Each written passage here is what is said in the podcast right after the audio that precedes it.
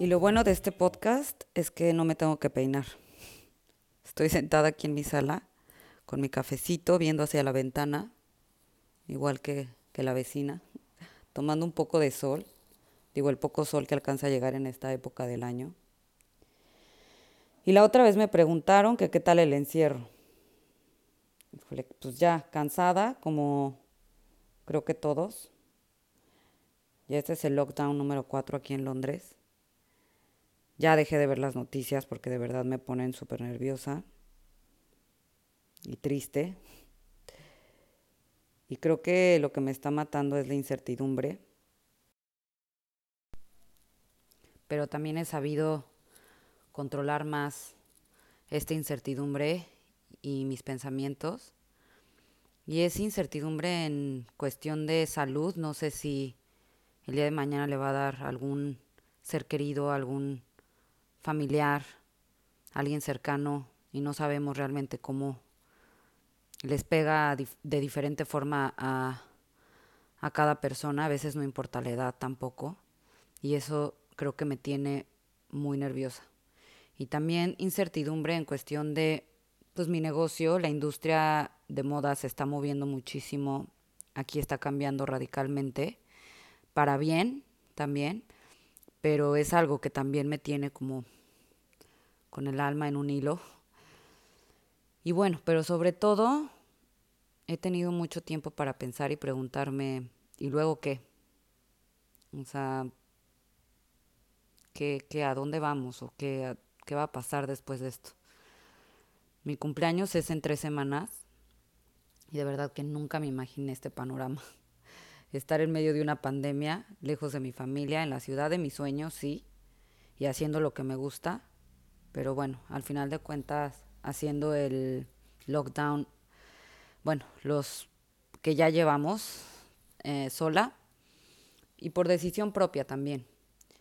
Eh, la otra vez iba caminando hacia el súper eh, y vi un letrero que decía, ¿Y dónde está o dónde quedó tu niño interior?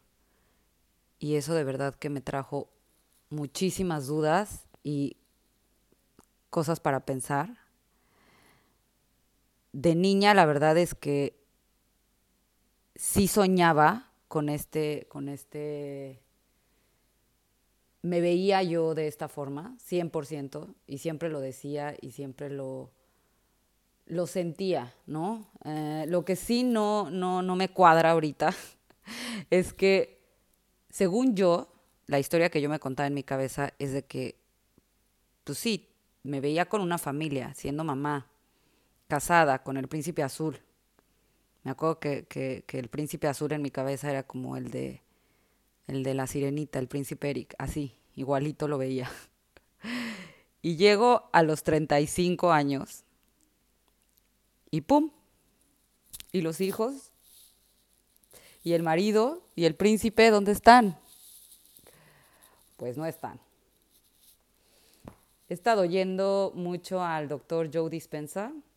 Es un neurocientífico y conferencista internacional que habla mucho del poder de la, de la mente y de los pensamientos. Si no han tenido oportunidad de oírlo, síganlo en Instagram. Eh, y la verdad es que he estado mucho eh, oyendo todas sus conferencias y de todo lo que habla, me, ha ayudado mucho a, a, sobrellevar esta pandemia. Y él tiene una teoría que dice que la ciencia nos dice que el 95% de lo que somos a los 35 años es un patrón de hábitos automáticos, reacciones emocionales y actitudes que funcionan como un programa de ordenador subconsciente. Y entonces aquí es donde yo me pregunto, ¿realmente yo me visualizaba siendo madre a esta edad? ¿O eran solamente los pedimentos de la sociedad? Y que obviamente yo estaba tratando de seguir.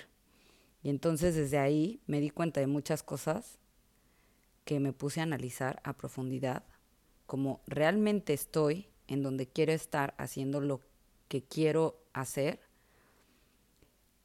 o he vivido con esta lucha por complacer también un poco a la sociedad. Digo, todos lo hacemos, no, no es de que solamente yo o, o yo soy súper libre y no me importa, no. En el inconsciente siento que sí todos estamos regidos por el programa que la sociedad nos metió desde, desde chiquitos, ¿no? Y la otra vez eh, me acordé mucho de mi abuelo paterno falleció hace un año, no, más de un año ya.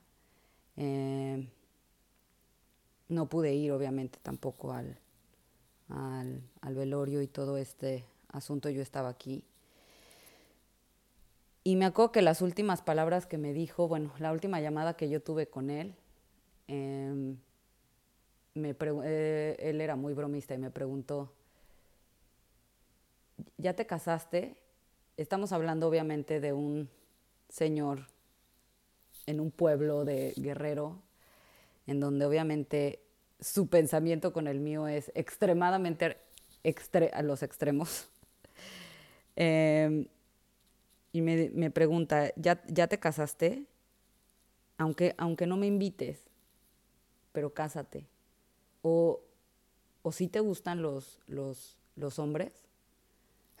Y de verdad es que me dio muchísima risa porque dije, no puede ser que las opciones en esa generación sean solamente o le gustan las mujeres o es demasiado exigente que nadie le llega a su, a su estándar, o le gusta estar sola o le gusta estar con muchos hombres, o no, pues seguramente tiene un carácter de la fregada, ¿no?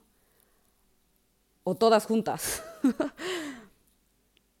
y la verdad es que yo creo que yo he elegido, bueno, no, no yo, sí creo en esta teoría y creo que todos elegimos y somos el resultado de nuestros pensamientos, eso sí lo creo. Yo sí sentía desde niña que yo iba, quería llegar a hacer algo como lo que estoy haciendo ahorita, pero esa es la parte que me brinca, que también digo, pero según yo, yo también quería ser mamá a los 30, ¿no? 29 máximo, no sé. Y ahorita es donde me entra todas estas dudas y digo, pues realmente no, o sea, realmente no lo, lo pensaba así, como que me, me construí esa imagen de mujer independiente, tan independiente, que, que realmente creo que no estaba en mí, en mi ser, la prioridad de ser mamá antes que poder construir mi sueño como mi sueño profesional, ¿no? Y entonces es donde me entra toda esta guerra de dudas y es donde me pregunto, no más bien les pregunto yo a ustedes, hasta ahora, hasta donde están ahorita en este punto en su vida, ¿ustedes son el resultado de sus pensamientos? Yo, la verdad, siendo sincera conmigo misma, sí. Sí, mi conclusión es que sabía y sentía, o sea, esto es lo más importante, realmente yo sí sentía esta, no sé cómo llamarle, energía, esta eh, pasión por querer hacer algo como lo que estoy haciendo ahorita. Y realmente yo creo que en el tema familiar, de, bueno, pareja y, y ser mamá, sí es algo que eventualmente quiero en mi vida, pero sí estaba luchando en, en contra de lo que la, la, sociedad dice, sin ir tan en su contra. No sé si me explico, o sea, un tipo de, de pelea interna en donde tal vez inconscientemente sabía que no era lo que me movía al ser 100% ser mamá y tener una familia, sino que realmente sí sabía que mi sueño profesional era primero, pero al mismo tiempo me compré la idea diciendo, bueno, pero necesito hacer esto porque si no, luego qué, ¿no? O sea, como me decía mi abuelo, luego te vas a quedar sola. Pues sola ahorita ya estoy.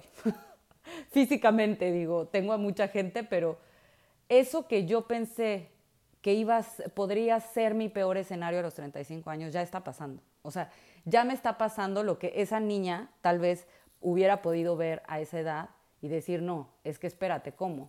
¿Cómo voy a estar sola? O sea, ni siquiera un novio, ni siquiera... No, ya está pasando y siendo súper sincera, no está nada mal. Estoy descubriendo muchísimas cosas que antes de verdad no me pasaban ni por la cabeza. A ver, sí, obviamente, quiero una, una, pareja, me gustaría tener una pareja, pero tampoco estoy dispuesta a pagar y dejar mi libertad de no estar con la persona que yo realmente quiero estar, solamente porque ese es el siguiente paso, solamente porque se me está yendo el tren, obviamente porque es que qué tal que otro año lockdown y yo sola, o sea, no estoy dispuesta a hacer eso porque creo que no sería justo para mí. Necesito realmente que así como sentí de chiquita que yo quería hacer esto y la pasión que tenía en mí, quiero realmente construir esa parte familiar, de pareja, de familia, cuando realmente también se sienta. Entonces, bueno, estos son mis pensamientos del día de, hoy. El segundo episodio. Gracias por tener paciencia porque no, como ya les dije, no tengo ni idea de cómo hacer un podcast. Ayer me tardé horas o casi todo el día tratando de editar la música, eh, background, no sé qué. Pero bueno, aquí está. Ojalá puedan compartirme su punto de vista. Eh, y nada, pues que nos salgan más, más dudas, más temas. Y estaré planeando el tercer episodio.